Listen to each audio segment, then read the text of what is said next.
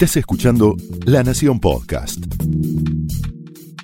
A continuación, Pablo Sirven explora el costado más personal de las figuras más importantes en Hablemos de otra cosa.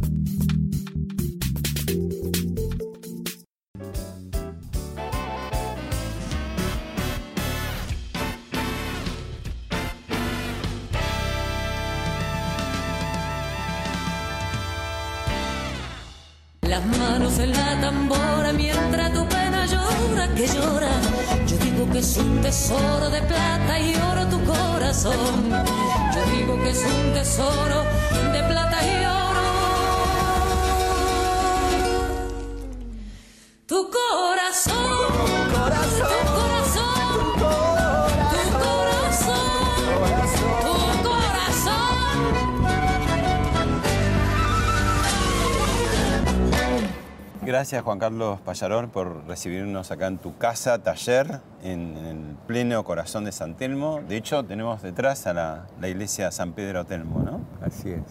En la esquina esta es conocida como la esquina alta de San Pedro. Claro, para allá, Allá estaría la está plaza, la plaza, sí. donde están los artesanos los, los domingos.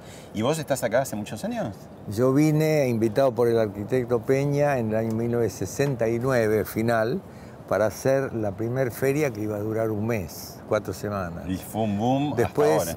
fue un, sí, un boom increíble y dice, ¿por qué no se quedan 15 días más? Después otros 15 días, sí, llegó enero y después ya en febrero, marzo la hicieron permanente, ya hoy cumplió 50 años. Bueno, vamos a recorrer un poco porque es una casa enorme con vericuetos y además eh, pedazos de la historia argentina en la que, tuvi- que la tallaste, esculpiste alguna parte de esa historia y los dueños de esas cosas, ¿no? Así es.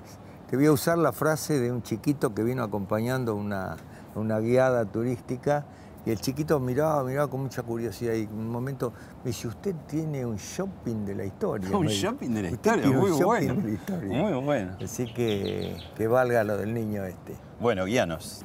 Bueno, vienen por acá. Sí. ¿Y Bueno. este que es tu, tu- uno Este de tus es ateliers? Mi atelier de pintura. Este lugar es donde yo pinto, hacemos las esculturas grandes, las hacemos ahí donde no hay, hay un límite de techo y de acá paso momentos emocionantes. Acomodo mis fotos Tus fotos de... de- de, de- sí, de la historia familiar. Ah. Mira esto que Son veo acá. nueve generaciones, ¿no? Sí, son 11. Once Este generaciones. es, este es el velatorio de mi abuelo en el año 1950. Ah, cuando se sacaban Cuando fotos. se en sacaban fotos de los muertos, ¿no? sí. Y de los velatorios. Eh, nueve, once generaciones eh, Claro, catalanes. Con mi bisnieta. Sí. Con mi bisnieta ahora que bisnieta. con cinco años está trabajando. Catalanes, Catalanes de Barcelona. 1750. 1750. ¿Y tenés alguna información de esos pioneros? Sí, tengo la suerte que mis antepasados escribían y dejaban fotos. Mm, Entonces está todo como para armar una linda historia. bien. Por acá es el lugar, lo que nosotros llamamos la cena de miércoles. La cena de miércoles. Cena de miércoles. En invierno, sobre todo, es un lugar muy calentito. Entran 12 personas Y- y, este, bueno, a charlar de cosas que les sirvan al país. Mucho círculo rojo, como se decía. o sea, no, influyentes. No, no, no, no. Simplemente que, que Amigos, tengas un amigo que periodistas, embajadores. Periodistas, diplomáticos, industriales, toda gente que trabaja con las manos, con la cabeza, pero gente que trabaja y gente que quiere hacer cosas por el país. Mm. No hablamos demasiado de- ni de fútbol, ni de... Un poquito para amenizar, sí. Y salen buenas conclusiones. Hemos hecho, por ejemplo, la campaña Dos Rosas por la Paz, que esta última comida decidimos que vamos a llevarle una rosa a Putin, a Trump y a, eh, ¿cómo se llama? y al chino, Xi Jinping, ¿no? Algo así se llama. Este, y- y acabamos de entregar la rosa en Tribunal Supremo de la de los derechos humanos y todo eso sale de acá. Bueno, Ideas, sí. Bueno, Sigamos. vamos para Al taller. Salta taller. Directo al taller. Bueno, por acá, este es el taller. ¿Cuánta gente trabaja, Juan Carlos? Los que están acá. Uno, dos, tres, cuatro. ¿Y cuál es la rutina, si es que la hay? Porque, No hay. No hay rutina no, porque no, no. cambian mucho los trabajos. dominan más o menos todas las técnicas. todo. Se ponen de acuerdo. Ahora, por ejemplo, ¿Qué hay- se está trabajando? por Ahora ejemplo? se están trabajando seis o siete bastones de gobernadores. Seis o siete bastones de mando. de mando de los De gobernadores. De Entre Ríos, de Tierra San del Juan. Fuego, sí, de San Juan. Este, no, los trabajos son todos manuales, no hay repetición, acá no hay máquinas. ¿Y cuánto tiempo lleva un bastón poner a hacerlo? No, un bastón, mirá, en el, dentro de este mes están haciendo cinco o seis. y, este, algunos lo han pedido hace dos, tres días, estaba yo afuera y a lo mejor en una semana queda todo listo. Hay que hacer eh, Sí, de sí, urgencia. Y por ejemplo acá que, que se está es, una, es un cover, un cobertor de un teléfono, como este. ¿ves? Ah, este es cobertor de, de- de plata. De plata y el escudito de oro, es el escudo nacional, el escudo del bastón de mando. Bien. La zona del fuego, acá la, la terminación de el bastón de Entre Ríos. Y este bastón es de.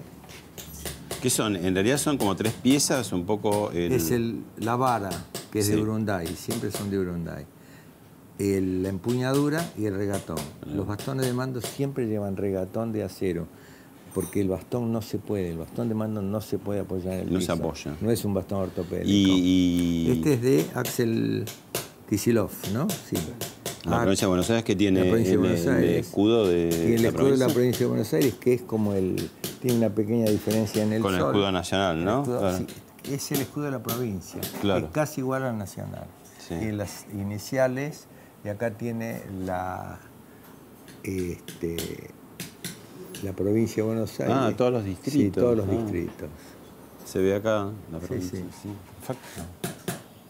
Y este es el saliente de Tierra del Fuego. Pues Tierra del Fuego, Islas del Atlántico Sur. ¿Y esto en qué es? Este es de bronce. Y acá casi como, como un taller mecánico tenés Sí. de todo, Sí, de sí, herramientas acá de hacemos- todo tipo. Hacemos nuestras propias herramientas, arreglamos cuando una herramienta o algo se...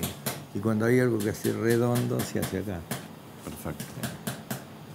Bien. Todos los rinconcitos están ocupados con algo que fue importante en algún momento.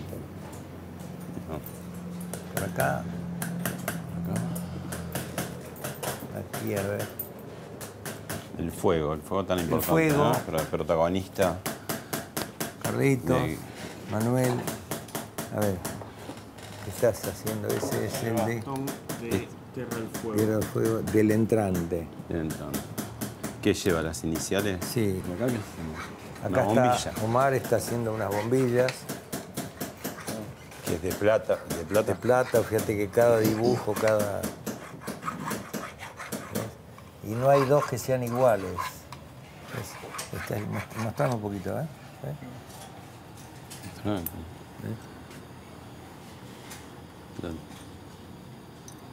Es un trabajo artesanal único, digamos. Cada, cada pieza es distinta. No podemos competir con los robots de China. Entonces, somos la única empresa argentina que le ha vendido a los chinos cuando el G20. Bueno, y acá que estamos, en la parte más de tu casa, sería. Acá estamos en el comedor. Comedor de tu casa. Acá comes. casa. Acá como, como con mis amigos, como solo. este, pero cuando tengo ganas de pensar, de, de meterme en el túnel del tiempo, me siento acá y a disfrutar. Y estás rodeado también de cosas de No hay, símbolos. nada, no hay nada que no... Esa mesa con ese altar portátil está construido acá. Esta araña me la hice yo, es una Osler, Mm. pero di- tiene el sello Juan Carlos Pallarol. Y este vitró es un poco. Este vitro es de mi papá. alude Acá, a tus sí. ancestros, ¿no? De Claro, Cataluña. San, San Jorge, matando patrono de Cataluña, matando al dragón, con un verso en castellano, pero que habla de la conducta de, los trabajadores catalanes y nada, todos son recuerdos. Vos, además de artesano y de orfebre, sos un coleccionista nato, digo, de cosas que haces Me vos y de cosas las que vas. que hacen a la historia. Y de hecho ahora quiero hacer un congreso de historiadores para ver dónde empieza la grieta, si en 1852, si en 1910. Sí, en Porque 1810 viene- con Moreno Claro, y Saavedra, Moreno ¿no? y Saavedra. Entonces quiero juntarme eh, con todos los que se quieran presentar y empezar a discutir punto por punto, dejar claro cosas. Si no, no. Entonces tengo la rastra de Juan Manuel de Rosas, la estrella federal con todos los botones y screen teñida, normal blanca y teñida de rojo. Este es el brigadier, esa es su esposa. Este, Encarnación. Encarnación Escurra. Bueno, Y ahí tenés es- como unas máscaras sí, venecianas. ¿no? estas máscaras no, son de Barcelona. Ah, de Barcelona. ¿Quién de- copió a quién entonces? Eh, Porque Cuando no existía Venecia, Barcelona ya, Ya estaba, o sea en el año 1012 Ya me contestaste. había un congreso con un techo como este, pero que era con el techo de los oficios. Mm. Y acá tenés 12 como escudos después- varios, donde mezclas Sí. escudos. No, yo hice el, el techo al modo de Cataluña. Entonces puse eh, los lugares donde nacieron papá, el abuelo, el bisabuelo, la bisabuela. Eh, tenés Barcelona, tenés algunos escudos de la región gallega. Mm, también de Argentina. Claro, de Argentina. Tenés el de la Confederación Argentina, tenés el de San Telmo, el de Lomas de Zamora. El de la ciudad de Buenos capital Aires, federal, porque claro. algunos de mis hijos nacieron acá y mis nietos. Obvio. O Así sea que acá que- está el ADN Payarols en el techo. En todos lados, en todas las paredes. Bueno, Juan Carlos, esta me parece la parte como más extraña de tu taller museo porque es como una suerte de cripta mortuoria, ¿no? Así es. ¿Qué vemos ahí? Hay una escultura Bueno, de Evita eh, yacente. Cuando se. En realidad, Eva Perón nunca supo que ella la iban a poner en, en algo que ella decidió hacer. Cuando ella va a Francia, ve la tumba de Napoleón, dice: Quiero que se haga algo igual, pero para los trabajadores que murieron.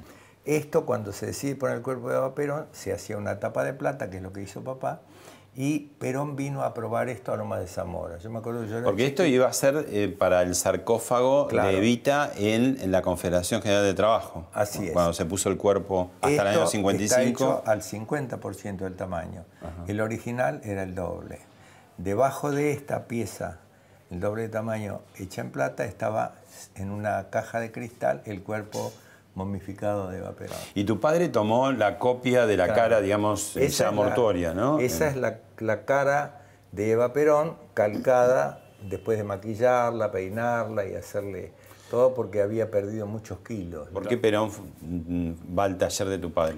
porque mi papá estaba trabajando a pedido bueno, del gobierno de Perón, del- en ese momento el ministro de Obras Públicas era, no me acuerdo el nombre, era Dupeirón de apellido, y Perón vino con toda una comitiva, estaba Nélida Miguel, bueno, todas las mujeres de aquella época, y ahí están en, en la distancia de la comisión, y Perón me acuerdo que estaba así, tenía una banda negra acá y daba vuelta y lo iba mirando hasta que dijo, sí, aprobado. Y ahí ya se empezó a trabajar. ¿Tu padre era peronista? No, no, no. Papá era político. Este, él había venido muy chiquitito, vino con un año de España, de Cataluña. Así que eso, se vivía un mundo muy. La guerra civil española no le dio tiempo a tomar partido en la Argentina, porque era bastante dura la, la- la lucha entre unos y otros. Y, este, Ahora hay una historia con este sarcófago, ¿no? Porque no lo pagaron o pasó el tiempo, No, vino la no, revolución no. de, Vino del la 55, el golpe de Estado, vino la revolución y nadie se hizo cargo de los gastos. No, pero salió una ley 4161 que obligaba a destruir, pero vos podías hacer este, un juicio reclamando, incluso lucro cesante, todo. La mayoría de las empresas hicieron el juicio y ganaron mucho más que si hubieran terminado la obra. Y mi papá, que era un catalán casado con una gallega muy generosos y, y agradecidos, dice, ¿cómo le vamos a hacer un juicio a la Argentina que nos dio un lugar para tener una familia, hijos? Mis abuelos vinieron a trabajar de mozos y terminaron dueños del Tortoni. Y además ahí empezó un poco la tradición que seguiste vos de recuperar las obras familiares, ¿no? Así es, sí, sí, sí. Eh, sí. Vos has hecho muchas obras que han seguido su camino y al cabo de un, par de años las has comprado Ahora trato de recuperar todo. a, precios más altos de pronto de lo Sí, que te habían sí, encargado el sí, trabajo, sí, ¿no? sí. Bueno, la cuestión que papá pagó toda la deuda que había tomado para poder construirlo, porque él tampoco quiso tomar. ¿De qué era el, el- el De plata. De plata. Era todo de plata, pero estuvieron tres años trabajando, pagando sueldos, pagando todos los. Así que quedamos en la vía. Y este, mm, los frailes franciscanos, amigos de papá, le dijeron, Carlos, vos y los hijos varones pueden venir al convento. Y vivimos varios años en el convento de Corrientes y en el de acá de Alcina y Defensa. Y mi mamá se fue con mis hermanas mujeres a casa de mi abuela. Y se empezaron a recuperar que dándole la martilla de vuelta. Mirá, si trabajas 10, 12 horas por día es imposible ser pobre. Mm. Este, o sea, comer, comes todos los días y poco a poco el país era mucho más generoso que ahora, no te comía la inflación. Mm. Te voy a contar algo cortito. Un día hablando nos, nos estaban enseñando el ahorro y mamá dice, bueno, yo tengo la, la- la libreta del colegio. Y entonces la otra dice, uy, mira, tengo 127 pesos. De hacía 15 o 20 años.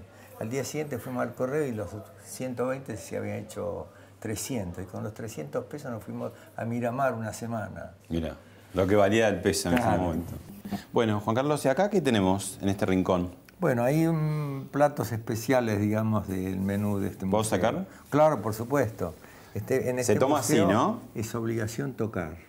Es el único museo donde se puede mundo tocar. donde es obligación tocar. Y el bastón de mando, uno de los tantos, eh, eh, se toma así, de esta manera. Ah, sí, sí, Y sí, este sí. bastón de mando tiene un significado Tiene muy una particular. historia muy linda. Yo lo hice, este bastón, lo compré muchos años después, es el que Perón usó en el año 73.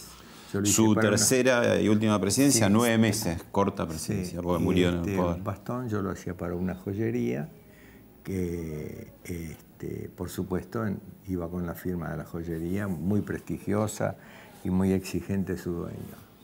Bueno, lo ponemos acá. Y acá hay una copia, sería de el sable de... ¿Este Esto también es se puede un tomar? calco, sí, sí, sacalo, sacalo. Este esto es es, un calco. un calco del sable corvo de es- General Esto es como la máscara de Eva Perón. Ujú. Con un material súper especial de ultra precisión, se va copiando milímetro a milímetro, pero no es obra del platero, del joyero, es obra del material de calco.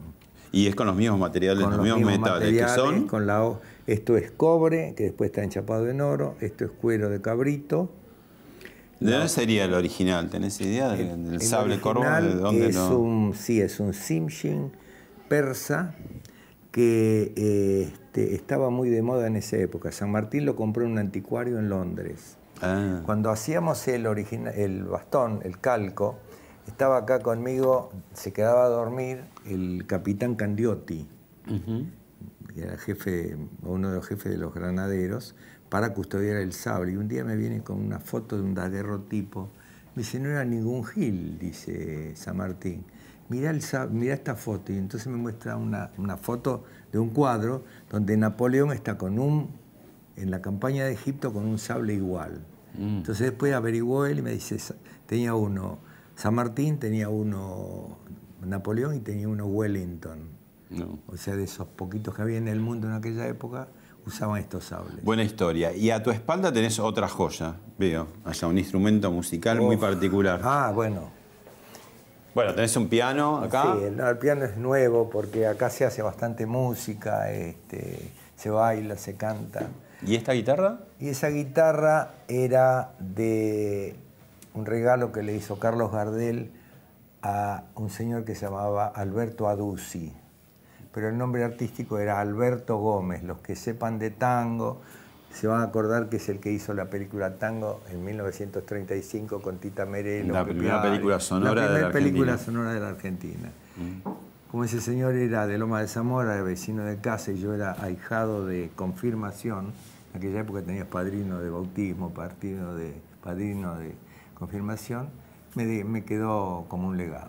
Bien. Anoche lo usamos para hacer un concierto cantando un tenor famosísimo, Leonardo Pastore, que parece que hubiera resucitado Gardel. Bueno, sigamos charlando. Sigamos. Bueno, Juan Carlos, estamos frente a un cuadro de, que hizo tu padre, de, justamente hablamos de mostrarnos la copia del sable de San Martín del Libertador. Papá, aunque nació en Barcelona, era catalán, nato, y este, era muy, se hizo muy argentino, muy tomador de mate, muy, de, muy admirador de, de San Martín. Bueno, Bueno. San Martín hay que recordar que peleó además en el ejército español, ¿no? Sí, sí. Bailén. Y tiene un detalle muy este, curioso, ¿no? Claro. Contanos. Tiene, bueno, el cuadro está inspirado en un comentario de San Martín que habla de las sierras, la sierra, la cordillera de San Juan, que era muy, muy, muy, muy así escabrosa y que con suerte podía haber un tercio de la tropa.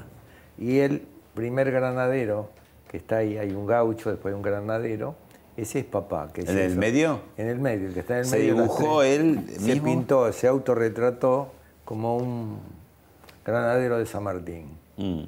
Pero era costumbre de él, porque por ejemplo en- he visto en la catedral hay un cuadro donde está un niño Jesús que es mi- hermano mayor cuando era chiquitito. bueno. Lo pintaba mi mamá. ¿Te acordás que Miguel Ángel en el juicio final puso a todos los que no querían el infierno con las caras? ¿no? Bueno, ¿artesano o orfebre? ¿Cuáles son las diferencias o son compatibles? Artesano. ¿Por qué? Porque el Orfebre arte- es más el Orfebre oficio. es la palabra platero en francés. Mm. Y yo trato de defender eh, o el uso del, por lo menos en donde se habla el, es- el español o el castellano, porque el español no existe, eh, hablar en, en castellano. Y mi oficio es el de artesano. Eh, no, yo honestamente no sé qué es un artista. Cuando me dice artista, digo, mira, no, no, no sé qué es un artista. Yo sé que es un pintor, yo sé que es un pianista, yo sé que es un actor, no sé qué es un astro. Ahora, eh, es, es una batalla diaria, eh, no te digo contra el metal porque es, es tu amigo el metal, pero es la batalla de amansarlo, ¿no? Porque el metal en sí es, es duro y en- entre que lo esculpís y el fuego lo vas moldeando. Y yo creo que es como una relación con, con el mundo, con una persona. Siempre me decía, no trates de domesticarlo o de domarlo al metal, seducilo. La plata, el oro, los materiales que conocemos como muy dúctiles y maleables, eh, son muy, muy fáciles de seducir. Hay que darle la temperatura justa, hay que mimarlo, no hay que masacrarlos ahí a martillazo. Tienes que ir buscando el ángulo justo, el golpe justo, con el martillo de acero, con el martillo de cuerno de búfalo. Nosotros usamos martillos que son cuernos de- de búfalo, que deben tener 100, 200 años. Eran ya de la bisabuelo, que son durísimos, pero tienen una flexión que es una caricia, no es un golpe. Entonces el material va cediendo y terminas haciendo lo que querés. Hay ahí, este, digamos, la fuerza por un lado, la delicadeza por el otro, ¿no? Vos me decís que venís de los catalanes, los catalanes tienen De las, dura. de las piedras hacen panes. Así que bueno, eso, ¿no? Saben de lo duro y de lo blando al mismo tiempo. Yo creo que, mira, los gallegos también son así y los castellanos también. Yo creo que todas las personas, todos los artesanos del mundo, por lo menos los europeos, estamos hermanados en un montón de disciplinas, de, de reglas. Y la misión del artesano es domar, dominar, conocer a la perfección todas esas reglas para poder manejar el metal, o el teclado o la pluma. Eso se llama oficio, eso se llama profesión. Fíjate que las cosas más sagradas de, de todos los trámites de la humanidad terminan siendo profesiones u oficios, el santo oficio, los oficios de los jueces, de los tribunales. ¿Por qué eh, el oro y la plata son las vedettes, digamos, de los metales, ¿no? De toda la historia. Bueno, porque el oro, aparte de no oxidarse, de brillar siempre, es sumamente eh, dúctil y maleable. Vos con un gramo de oro puedes estirarlo, y esto es una prueba que se ha hecho científica, y puedes hacer construir un hilo de oro que dé la vuelta al planeta Tierra No, con un gramo. ¿cómo? con un gramo. Con un gramo nosotros preparamos el oro para este, hacer el, el dorado a la hoja de los marcos, por ejemplo, que ves acá. La plata tiene casi tanta ductilidad como el oro, pero tiene una ventaja, vale 40 veces menos. Háblame del sentido lineal y metafórico cuando uno dice es de buena madera. Porque vos también trabajas con la madera. También. ¿Qué, qué significa una buena madera en el sentido literal y después metafórico? ¿no? ¿Y qué es de buena calidad? Es, ¿Y qué- cómo eso. distinguir una madera ¿Y de buena cómo calidad? sabés que es de buena calidad? Ya que estamos en temporada de, de bastones, te voy a contar que el Urunday es una madera que no es una madera de lujo, no es una madera decorativa. Es tan bella como una madera decorativa por la- las vetas que tiene, por la forma como brilla, pero además se mantiene siempre recta. Es muy difícil que le afecte el agua, el sol, el viento. Mantiene el brillo. Mantiene el brillo, mantiene la rectitud, es aguantadora, dura años. Y aparte de eso es una de las dos maderas conocidas en el mundo que no se apolilla, no le entra la carcoma, no le entra el bicho taladro. Eso es una O sea, buena- es noble y al mismo tiempo resistente. Y es bonita, es resistente, tiene montones de virtudes. Y se deja, digamos, Y se trabajar. trabaja fácilmente. Es semidura. Ahí, con toda esta descripción que has hecho, que es lineal, de alguna manera también podría ser metafórica. Pretendés que Seguro. quienes lleven ese bastón puedan ser resistentes, pero al mismo tiempo. Eso está en la descripción del bastón de mando. Que el que use el bastón sepa eh, imitar todas las cualidades y calidades de la madera. Juan Carlos, vemos, ¿querés ver eh, algunas transmisiones del mando? ¿Lo charlamos? Sí, claro. Me vas a hacer emocionar, pero... Coloca en estos momentos el general Viñone, la banda presidencial, y ya es recibida por el doctor Raúl Ricardo Alfonsín. Hace lo mismo ahora con el bastón de mando. El doctor Raúl Ricardo.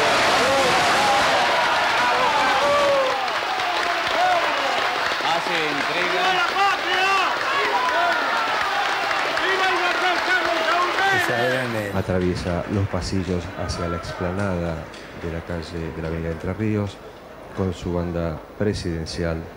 Su hija lleva el bastón de mando. y hace entrega del bastón presidencial al señor presidente de la Nación, doctor don Néstor Carlos Kirchner.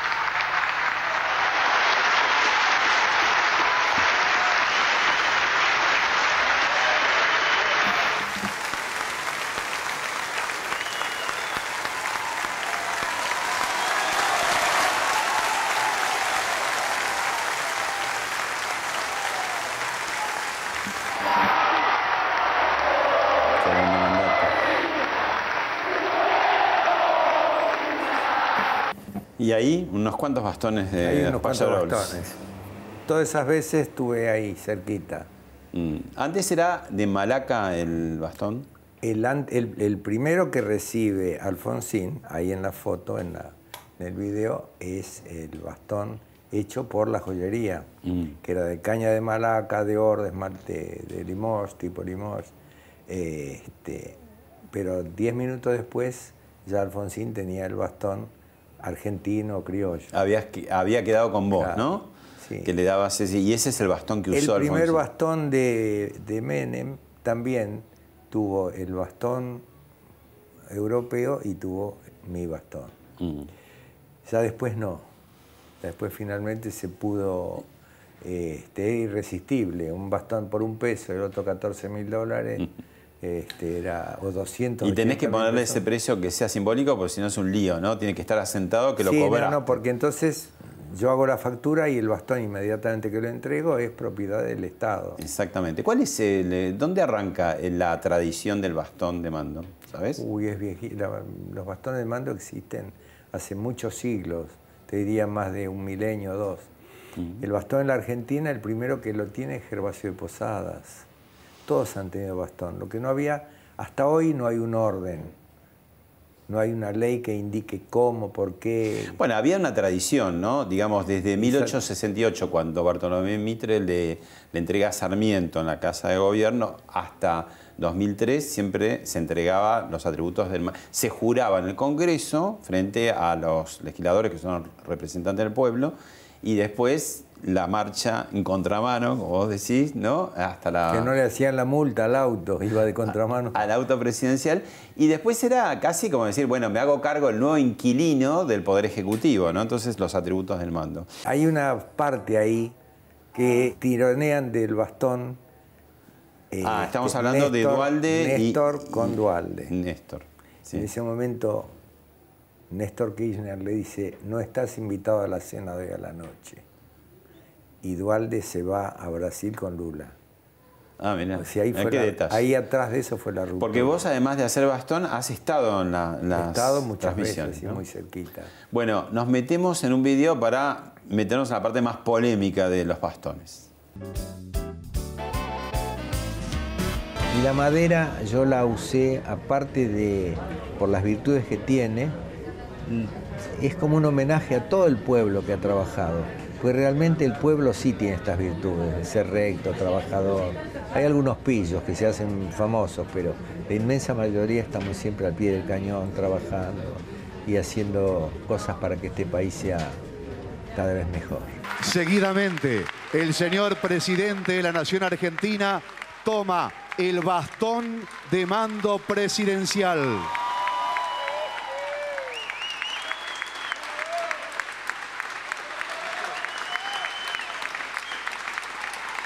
Bueno, lo que veíamos primero eran las conversaciones que tuvimos eh, en la redacción de La Nación en el año 2015. Lo que estabas mostrando era el bastón de mando que habías hecho, que hiciste, digamos, para Mauricio Macri. Y después lo vamos a jurar con otro bastón. Otro bastón. ¿Y qué pasó? Hubo tú una historia ahí que llega hasta nuestros días, hace relativamente poco cuando se conoció el libro, sinceramente, de Cristina Kirchner, incluso ella vuelve sobre el tema. Y se habla de que ese, el bastón que vos habías hecho tenía una macumba o alguien creyó que tenía una macumba. Explícame lo que sepas de esta Yo historia. hice el bastón, Como creo que siempre. Una, una de las últimas notas la hicimos en- allá en, en tu estudio. Con toda normalidad, el día 5 de diciembre entrego el bastón a Jorge Vidaurreta y a Susana Martinengo, una de las secretarias de, de Mauricio Macri, en el edificio de Uspallata. Hasta ese momento Mauricio era jefe de gobierno normal, me voy a, trabajar porque yo tenía que recuperar mi tiempo y a la tarde me llama un amigo periodista y me dice, che, Macri no usó tu bastón. Bien, no puedo creerlo. Después, bueno, sí lo comprobé, era cierto. Lo que pasó entre medio, entre el 5 de diciembre y el 7, el 8, no me puedo precisar, me llama una mujer por teléfono y me dice, quiero hacer una pregunta. ¿Usted le prestó el bastón a la señora Cristina Kirchner para que haga una macumba? Realmente me sorprendió, fue como un balde de agua, no sabía si era un chiste, eh, no sabía si era Alguien de- cercano al poder estamos hablando. ¿no? Alguien me dijo que era cercano al poder. Mm. Y, este, ¿Y usted le- eh, vos le preguntaste de dónde había sacado esa versión o te, sorprendió nada, tanto digo, me que... sorprende, digo, me parece una falta de respeto. Digo, todo el mundo sabe que en mi familia esto se hace con un respeto y con una- pero más que nada el respeto por el pueblo. Vos tenés la tradición, digamos, de se, se repuja y se, se hace en tu taller, que es acá mismo, y, eh, pero después lo pasás por todo el Todas país las que 24 puedas provincias. para que cada uno dé su eh, golpecito, ¿no? Sí, sí. ¿Y qué pretendes con eso? Porque, digamos, eso es una vibración, es una energía. El bastón es del pueblo. Ya sé, pero digamos, en ese rito, Sí. que es un rito que haces, un rito multitudinario, porque son miles y miles de personas, ¿no? A lo largo de todo un año, por lo menos, que le están dando un golpecito. Toda esa energía, ¿cómo, cómo pensás que lo carga el bastón? Sí, yo creo que sí. Pero lo carga bien, no con lo macumba, carga bien, digamos. no con macumba, sino... Pero creo que es un acto de justicia, porque hablamos siempre, nos llenamos la boca de la inclusión, de la participación. Entonces, yo tengo el privilegio de hacer el bastón, ¿por qué no lo voy a compartir? Yo a mí cuando Silingo me, medio me aprieta, en el año 83, yo lo primero que hice fue salir a la calle. 83 estamos hablando, los 1983. militares, fin de la dictadura Claro. militar. Estás hablando de no cualquier cilingo, sino el de los vuelos de la muerte. Silingo, el, el- el oficial de la Marina. Y que estaba a cargo un poco de la parte de el secretario protocolo de ahí, del, de del almirante Arosa, Sí. el director de ceremonial. el bastón de mando que se le iba a entregar a, a Raúl a Ricardo Raúl Alfonsín. Alfonsín. Entonces yo salí a la calle. Al principio cuando la gente trabajaba, yo sentía como que me estaba invadiendo mi privacidad, que me estaba, yo dejaba de ser exclusivo, pero empecé a sentir el gusto de la participación, de la inclusión. Mm. En ese mismo tiempo yo me había hecho, me empecé a colaborar con ASDRA, Asociación de Chicos con Síndrome de Down. Hasta hoy sigo siendo el presidente de la fundación. Y, este, y hablamos tanto de inclusión y cuando hay que darle una participación a alguien a que, aunque sea, te lleve la cucharita, eh, uno se pone receloso. Entonces, después eso Néstor Ibarra, que yo lo quiero mucho, fue un gran amigo, también me dijo, no, tiene que ser así, así, así. Bueno, y después con el tiempo empecé a agarrar el gusto, cuando había un millón, dos millones, tres millones, ahora son cuatro millones y medio. ¿Viste? Golpecitos que la gente da. Lo que te contaba de corriente, yo esperé tres y media o cuatro horas y de repente apareció un carrito donde iban 10, 12 personas y venían de Ituzaingo, no sé, como a 150 kilómetros de ese lugar para poder dar un golpecito en el... O sea, que la gente se lo toma muy bien en Se serio. lo toma muy en serio y hace un gran sacrificio. Ayer un señor estuvo parado acá, yo me había ido, estaba haciendo también notas y eso, y no sé de dónde había venido. Y él quería con su mujer dar unos golpecitos en el bastón, había menos mal. O sea, te tocan la puerta Sí, y... sí, golpean la puerta y dice, bueno, puedo esperar. Yo volví a la una de la mañana Mm. de un programa que hicimos para televisión china y el señor no sabía qué ofrecer. Dice, tengo una pizzería, ¿no quiere que le deje unas pizzas? Le mando unas pizzas. No, no. Una persona que trabaja conmigo bajó, le abrió la puerta, lo hizo pasar y el señor, dice, llorando, la mujer escribió. Bueno, Juan Carlos, volvamos al tema de la macumba. No sabés de dónde salió. No O sea, sé dónde salió. ¿Y dónde quedó? Seguramente alguien que lo quería mal al presidente. Y, y finalmente, ese bastón, ¿dónde fue a parar? ¿Cuál fue el, El bastón, eh, yo la llamé a Anita, a la secretaria de Mauricio Macri, le pregunté qué pasaba, me dice, mira, no sé, pero eh, puede ser que el tuyo lo use después. Porque eh, finalmente se lo encargaron a un, A un chico, chico de, mendocino. no, no, no, de Mercedes, Ah, de acá, provincia de Mercedes. Buenos Aires. Eh, este, pero una buena obra, un buen trabajo. El, el- el tema está en que alguien, que te repito, no quería bien a Mauricio Macri, lo metió en ese lío. Este, Le metió la espina hasta- y... hasta- yo le debo agradecer, porque en esta gira ahora se duplicó la gente. Mm. ¿Y qué pero entonces el bastón finalmente llegó con el, bastón, tiempo a, a claro, Macri. Lo tuvo Anita, bueno, lo tenía ahí en presidencia y la gente me empezaba a preguntar qué pasa con el bastón, dónde está el bastón. Yo soy el guardián de ese bastón. Y digo, bueno, vamos a esperar hasta el 25 de mayo. Y el 25 de mayo volvió a usar el bastón de- del primer día. Entonces se lo llamé a Anita y en 24 horas yo tenía el, el bastón acá. Así que lo guardé mucho tiempo y al poco, pocas semanas, pocos meses, me viene a visitar Alicia Blanco Villegas, mamá del presidente. Y me pregunta, ¿por qué no le di el bastón? Digo, no, eh, Alicia, yo el bastón se lo llevé, estuvo seis meses en presidencia, él no lo usó, lo recuperé y lo tengo acá. Pero vos tenés algo en contra de Mauricio, absolutamente nada.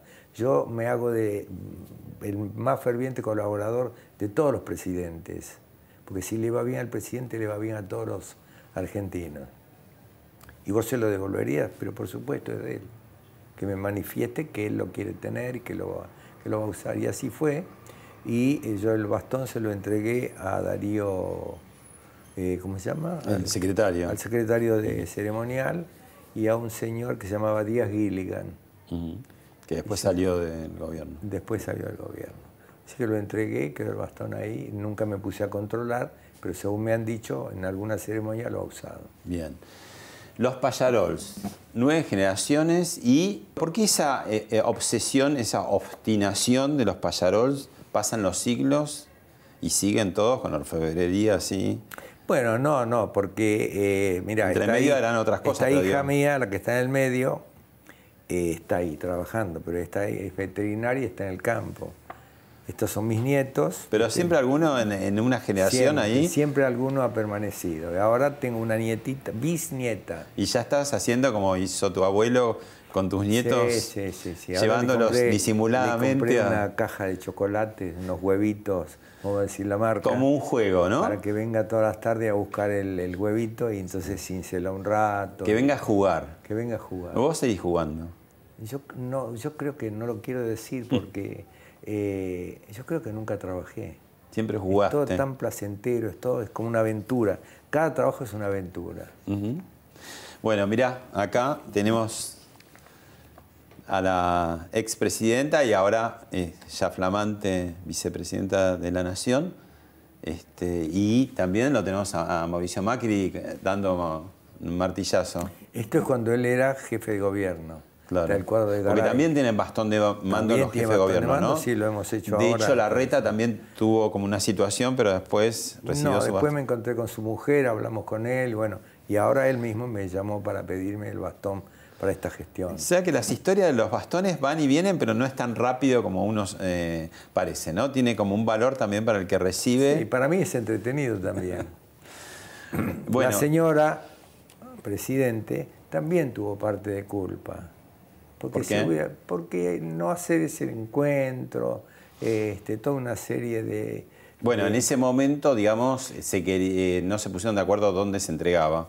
Claro. Que en esta ocasión sí, porque digamos lo- lo- el gobierno saliente dijo, bueno, ¿dónde quieren hacerlo? Ahora no, al contrario, eh, me han dicho de la provincia de Buenos Aires, me han dicho que nada, que se haga todo como decida el gobierno que, este, que nos tiene que entregar, que decidan. Bueno, creo que hay muy buena voluntad, que estamos, estamos aprendiendo, Claro. todos aprendemos. Eh, Juan Carlos, ¿hubo otro lío también con el bastón de mando de Ilia, de Arturo Ilia? No, no, lío no, lío no. ¿Qué pasó? Este, fue un gesto de grandeza de Ilia. En ese momento el bastón lo estaba haciendo papá. No sé cuál fue la diferencia de criterio que había, pero entre un señor que se llamaba Ricardo Balbín y eh, el otro señor era de allá de la provincia de Buenos Aires, Crisólogo Larralde, estaban discutiendo si esto, si aquello. Y Ilia los miró y le dijo, esto me lo contó mi papá, dice, Payarol, perdóneme, pero lo vamos a dejar para otra vez el bastón. Tenemos muchos problemas para perder tiempo en si el bastón es más largo, más corto. Dijo, quiero usar el bastón o de Irigoyen o de Sáenz Peña. Y así se hizo la, ¿Y el de Irigoyen lo había hecho quién? mi abuelo. O sea, siempre te encontrás con un Lo payarol. había hecho mi abuelo, sí. Y yo después de muchísimos años lo compré y lo vas a poder ver en la vitrina de la entrada donde están todos los bastones de mando. Pero el bastón de Ilia, muchos meses después, me llama eh, Raúl Alfonsín y me dice, Payarol, le tengo que pedir un favor. La mamá de Raúl Alfonsín vivía en Temperley y eh, es uno de sus nietos, que hoy es arzobispo, eh, iba al colegio conmigo, o sea, nos conocíamos. Me dice, mi mamá se cayó y casi se fractura un hueso, necesita un bastón. Y yo justo estaba terminando el bastón de, de la- de Ilia. Entonces digo, tengo un bastón que espero que le sirva. Y se lo llevé a una reunión ahí en la Casa Rosada y bueno, él se lo dio a su mamá. Mm, Así que el bastón de Ilia lo terminó usando la señora Fulques. mira qué buena historia, qué buen cierre, digamos. Sí. ¿no? Bueno, te invito a ir ahora al túnel del tiempo. Tal. Si quieren venir, que vengan, les presentaremos batalla.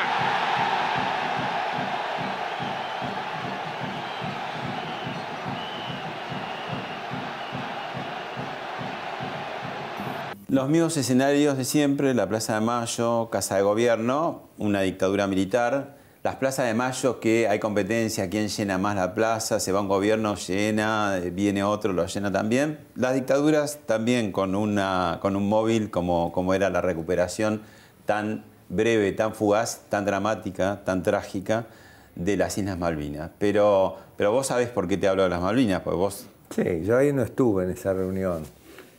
Eh, pero tres días antes nos molieron a palos. Ah, la marcha de la O sea, CGT. los argentinos yo también, también tenemos que aprender. Que no le podemos dar crédito tan fácilmente por una... Fue una cosa emocionante lo de Malvinas. Mm. Yo estoy trabajando en el primer bastón que hago para Raúl Alfonsín, le pongo el homenaje a los caídos En las Islas Malvinas. en las Islas Malvinas. Este, y mira qué cosa más este, insólita. Yo vengo trabajando con los veteranos, estamos haciendo una campaña en el mundo con las rosas hechas con metal. Bueno, eso, las rosas de, de- de, que haces son con eh, eh, balas y con elementos usados en la guerra, ¿no? O sea, le haces una transformación, una transfiguración, podríamos decir, Sí, porque hacemos- hechas para matar en origen. Claro, transformamos en material bélico, en material de paz, en material de arte. Sí. Yo las pongo ahí como para purificarlas. Vos sabés que en portugués los caramelos se le dice balas. Mm. Entonces ahí es donde tengo la caramelera, van tirando la- las balas de Malvinas que se van endulzando. Y después con la colaboración de los veteranos, de las mamás de los fallecidos, hermanas, hijos, bueno, acá hemos, este salón lo llenamos muchas veces en el año, nos juntamos todos, cada uno se presenta, cuenta cuál es su historia, fundimos las balas y con esas balas hacemos las rosas. Las rosas de la paz, que Las ahora vas a llevar... Acabo de llevar la semana pasada al Tribunal Supremo de los Derechos Humanos En nos Costa pidieron Rica. llevar una rosa en Costa Rica. ¿Y vas a llevarlos ahora a quiénes? Ahora en el mes de septiembre vamos a llevar tres rosas a eh, Nueva York a la reunión de presidentes. Va a haber ciento y pico de presidentes y vamos a entregarle una rosa a Trump, una rosa al de China, Ah, el, presidente chino. el presidente chino y otra a Putin. Ahí Para no sé si habrá hagan- que hacerle una macumba, pero algo de energía No, para no, le que hacemos un bien. exorcismo. ¿Eh? Le hacemos no, una oración pidiendo a Dios que nos ayude. Eh, hoy la guerra deja, es un negocio que deja un millón de dólares por segundo. Mm. Es mucha plata. Entonces es difícil convencerlos. Pero yo como buen argentino y como buen catalán voy a, a- a insistir. Va a insistir, Voy a obstinado. Y acá otros trabajos que hiciste, nada menos que para el Vaticano, los Calis, ¿no? Sí, acá está, mira, Bergoglio, que todavía era cardenal, está el secretario de, de Benedicto, y estamos entregando el cáliz que se había hecho recorriendo todo el país también. Este, sí, fue muy emocionante. Todo lo que sirva para unir a la gente, para trabajar en favor de cosas útiles, de la vida, de, yo creo que es muy bueno y me siento está orgulloso. la- la- el tema de- este amigazo. Contalo. Este señor, oficial del ejército inglés, yo quiero, quiero decirte algo antes. Los que más me han ayudado para hacer todo el tema de Malvinas es Mark Kent, El embajador actual de británico, actual. Eh, me ha prestado la embajada para hacer reuniones. La semana pasada estuvimos reunidos. Este oficial es el que acomodó todos los huesitos, los papeles, todo lo de... Que ahora cada vez quedan muy pocos soldados por Sí. saber su identidad, pero digamos, Sí, vienen están casi, haciendo un trabajo. son muy poquititos. Este, hemos estado juntos en muchos lugares.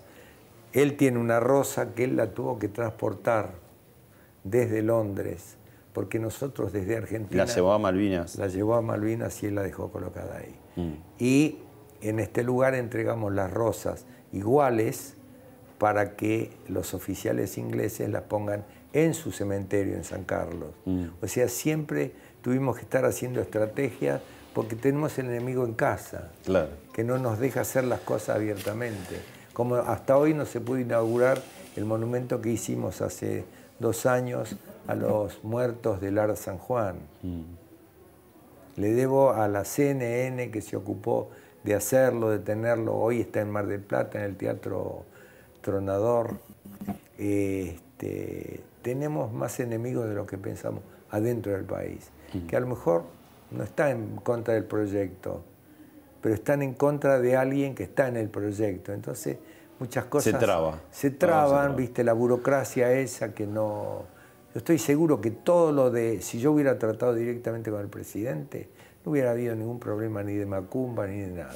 Pero como todo hay que delegarlo, Claro. yo por eso me hago un... Los teléfonos descompuestos. Sí, yo por eso trabajo 24 horas por día. Porque todo lo que pase acá yo me siento responsable. Mm. Entonces, Yo no puedo decir, ah, estaba durmiendo. Juan Carlos, mm, me quiero despedir dándole también un golpecito al bastón de mando Pero, por supuesto, de Alberto todo. Fernández, porque si le va bien a él, nos va a ir bien a todos, ¿no? O sea que, No me cabe la menor duda. Y bueno, y todo el equipo puede trabajar si obviamente. quiere. Bueno, y acá estamos con la empuñadura del bastón de mando eh, de Alberto Fernández, De Alberto Fernández. que ya lleva cuántos golpecitos, según tu contador, porque está 4.190.010. bien. ¿Y ahora qué estás haciendo? Estamos haciendo, ya grabando la palabra Argentina de pie, Que pidió, Alberto Fernández. pidió que diga al- eh, Argentina de pie. Argentina de pie. Bien. O sea, yo te invito a que me ayudes a ¿Cómo hacer hago? una letra acá. Golpea suavecito acá. Yo voy a mover el cincel, dale. Seguí, seguí, seguí, seguí. Para un poquito ahora. Cambiamos ahí al otro. Dale. ¿Qué letra estamos haciendo? La letra A. A de Argentina. A de Argentina. Argentina que tiene nombre de metal. De metal, de ¿No? este metal. Argento. Argento, sí. Ahí dale.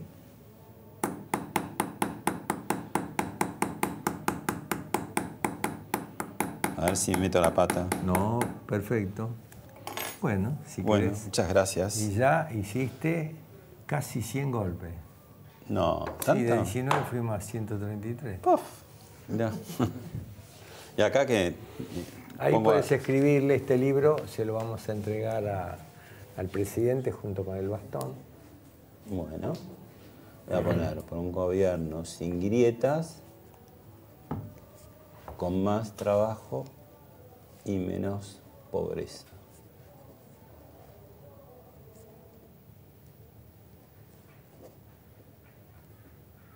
Juan Carlos, ¿y hasta cuándo vas a hacer bastones de mando? Ahora me voy. Ah, ah, bastones de mando. Mientras Dios me dé salud y no me quite las ganas y la gente se lo banque. Pero yo lo que ya estoy. Estamos haciendo varios bastones con este, colegas de otras provincias y de la provincia de Buenos Aires también. Traspasando también un poco el aprendizaje, ¿no? Para, que, sigan el tiempo. Para que sea un gremio el que se ocupe, un gremio completo, güey, todos tengan la misma posibilidad. Gracias, Juan Carlos. No, gracias a ustedes y ahora los invito a golpear.